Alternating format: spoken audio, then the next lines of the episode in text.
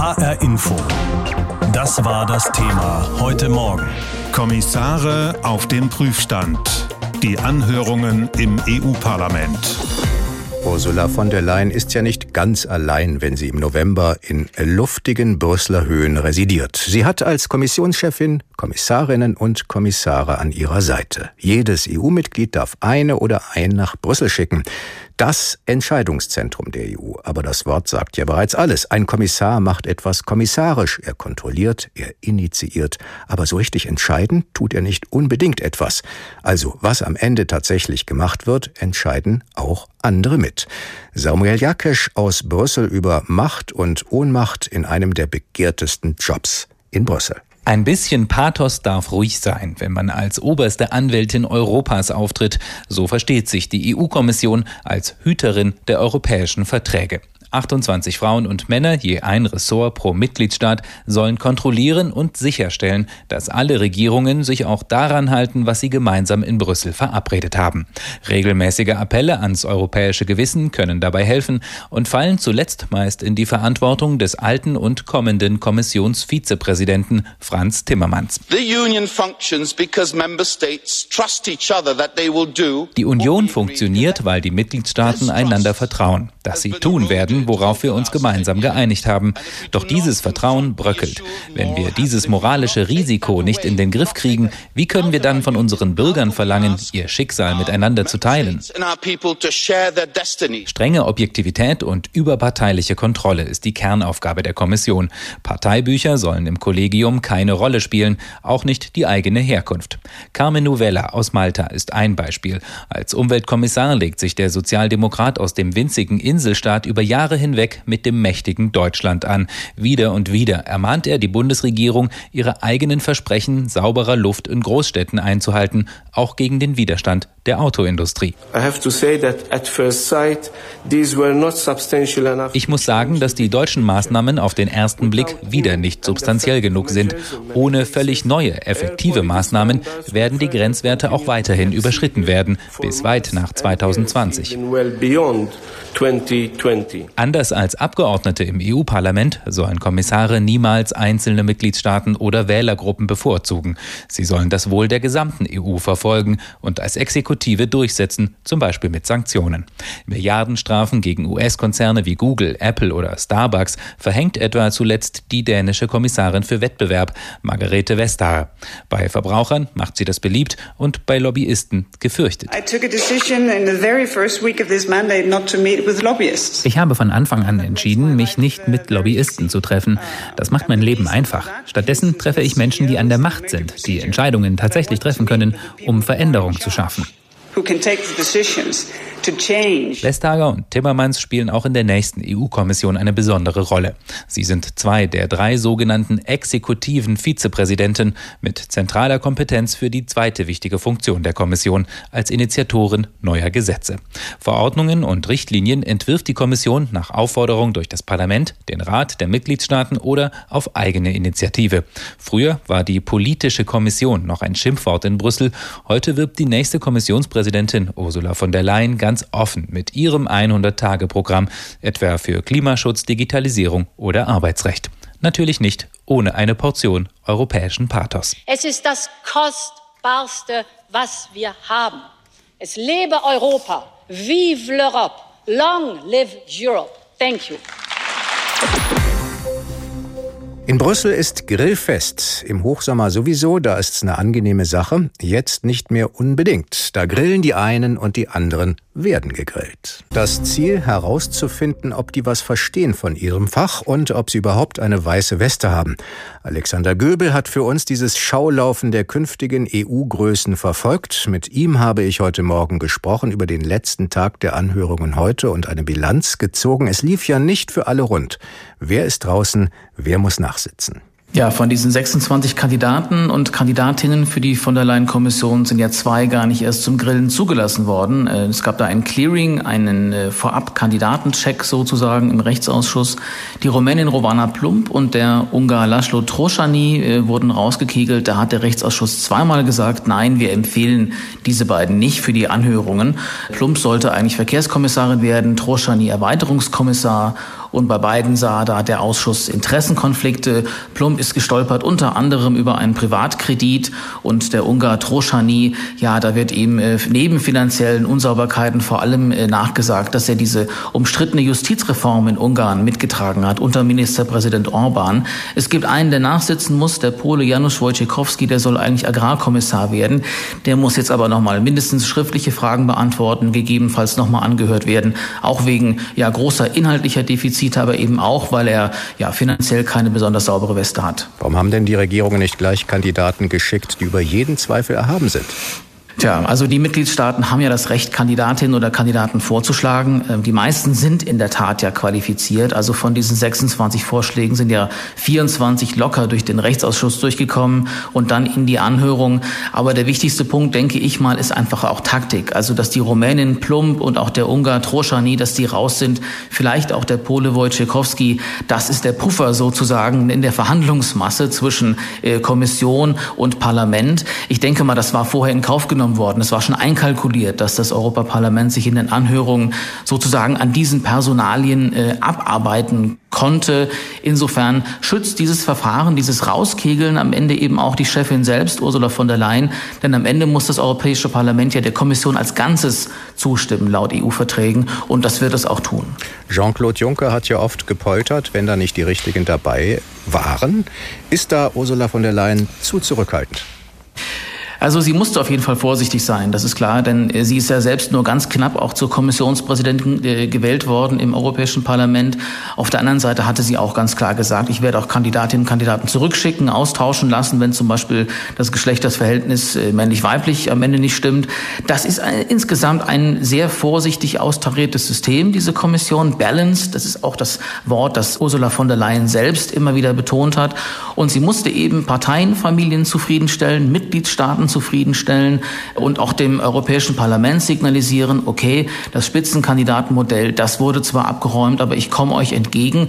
Und damit das überhaupt ging, damit äh, Ursula von der Leyen im Parlament jetzt mit der Besetzung von wichtigen Personen, wie zum Beispiel Franz Timmermans und Margrethe Vestager als Kommissare, als geschäftsführende Vizes entgegenkommen konnte, äh, damit hängt der Rest dieses Besetzungskarussells zusammen. Das eine, es geht um den politischen Spielraum für von der Leyen, der Ausbau auch der eigenen Machtbasis und der ist sozusagen sagen, ohne diese Bauernopfer auch nicht denkbar. Das ist eben Politik. Aber ansonsten muss man sagen, ein völlig demokratischer Prozess. HR Info. Das war das Thema heute Morgen. Kommissare auf dem Prüfstand. Die Anhörungen im EU-Parlament. Für manchen gab es ein Nein, für einige ein Ja und manchmal auch ein Jein, zum Beispiel für die Kandidatin aus Frankreich. Nicht nur auf fachliche Kompetenz kommt es an, auch auf moralische Integrität.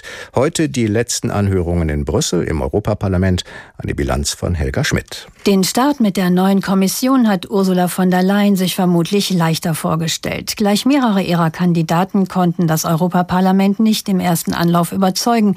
Einige müssen jetzt nachsitzen und zwei wurden sogar abgewiesen. Die Kandidaten aus Ungarn und Rumänien scheiterten komplett, weil sie Interessenkonflikte aus früheren Finanzgeschäften nicht erklären konnten. Für eine handfeste Überraschung sorgte aber die Französin Sylvie Goulard. Ausgerechnet die renommierte Pariser Politikwissenschaftlerin und Macron-Beraterin, die selbst jahrelang Europaabgeordnete war, schaffte es nicht, Zweifel an ihrer Integrität auszuräumen. Wie kann sie Binnenmarktkommissarin werden, wenn gleichzeitig gleichzeitig ein Verfahren bei der Antibetrugsbehörde Olaf gegen sie läuft, so wurde Goulart mehrmals gefragt. Das Prinzip der Integrität ist mir sehr wichtig. Ich bin noch mal einen Schritt zurückgegangen, bin alles durchgegangen, versuchte Goulart die Vorwürfe zu entkräften. Ihre Partei habe Mitarbeiter als Scheinselbstständige beschäftigt. I'm clean. Sie sei sauber, versuchte sie fast schon verzweifelt, die Abgeordneten zu überzeugen. Vergeblich. Dass Goulart wegen der gleichen Vorwürfe 2017 schon als französische Verteidigungsministerin zurücktrat, jetzt aber das wichtige Binnenmarktressort übernehmen will, löste Stirnrunzen bei vielen Abgeordneten aus. Schwer nachzuvollziehen, dass Sie als Verteidigungsministerin in Frankreich zurückgetreten sind, aus Gründen, die Sie jetzt aber nicht hindern, Kommissarin zu werden, sagte der konservative Abgeordnete Bellamy und sprach aus, was viele dachten. Unter Druck gerät auch Kommissionskandidat Skinas aus Griechenland. Anders als die Französin ging Skinas aber erfolgreich aus dem Schlagabtausch heraus. Vehement verteidigte er den umstrittenen Namen seines Ressorts. Er soll schützen, was Europa ausmacht, den European Way of Life. The European Union is, is a beacon of light in a world that becomes darker. Die Europäische Union leuchtet in einer Welt, die dunkler wird. Wir werden bewundert und beneidet für unsere Werte und ich denke, wir sollten diese Werte positiv und offensiv darstellen. Heute gehen die drei letzten von insgesamt 27 Kandidaten ins Rennen. Es sind die drei herausgehobenen Kommissare Vestager, Timmermans und Dombrovskis, die gleichzeitig auch Stellvertreter von Kommissionspräsidentin Ursula von der Leyen sein werden. In zwei Wochen dann, am 28. Oktober, wird das Europaparlament abschließend über die gesamte Kommission abstimmen. Und wenn es grünes Licht gibt, kann die Kommission am 1. November ihre Arbeit aufnehmen. Wenn jetzt vom Grillen die Rede ist, dann geht es darum, den künftigen Mitgliedern der EU-Kommission auf den Zahn zu fühlen, bis es weh tut. Das jedenfalls hat sich das EU-Parlament für die Neuen vorgenommen, die ab November mit Ursula von der Leyen als Chefin zusammenarbeiten müssen. Und heute ist der letzte Tag dieser Anhörungen mit dem Ziel, die Guten von den Schlechten zu unterscheiden und notfalls wegzuschicken. Was taugt diese Brüsseler Kandidatenkür? Darüber habe ich vor der Sendung mit Joachim Fritz Fahrname gesprochen.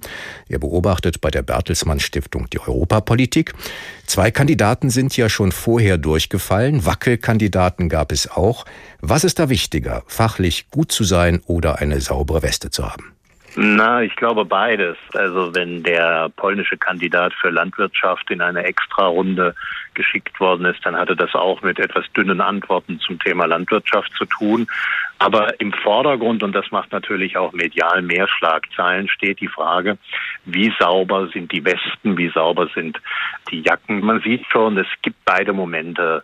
Warum stellen denn die EU-Staaten nicht gleich Kandidaten auf, die über jeden Zweifel erhaben sind? Na, erstmal, es, es sind ja diese Kandidaten häufig auch Kompromisskandidaten. Man kann aber auch nicht in allen Fällen von vornherein wissen, ob da noch irgendwelche dunklen Flecken in der Vergangenheit sind.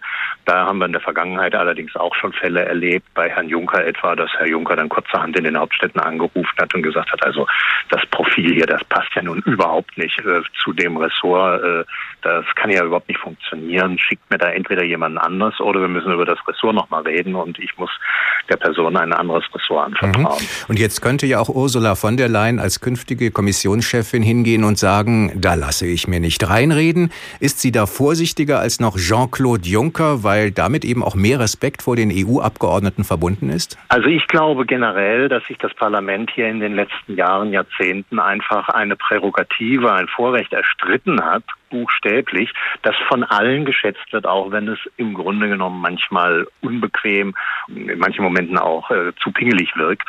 Hier werden Politiker nach Integrität und sachlicher Qualifikation bewertet. Das findet ja bei einer Koalitionsregierung in der Bildung der Ministerien kaum statt. Also brauchen wir uns ja nur unsere eigenen deutschen Koalitionsregierungen anschauen, um das äh, zu wissen.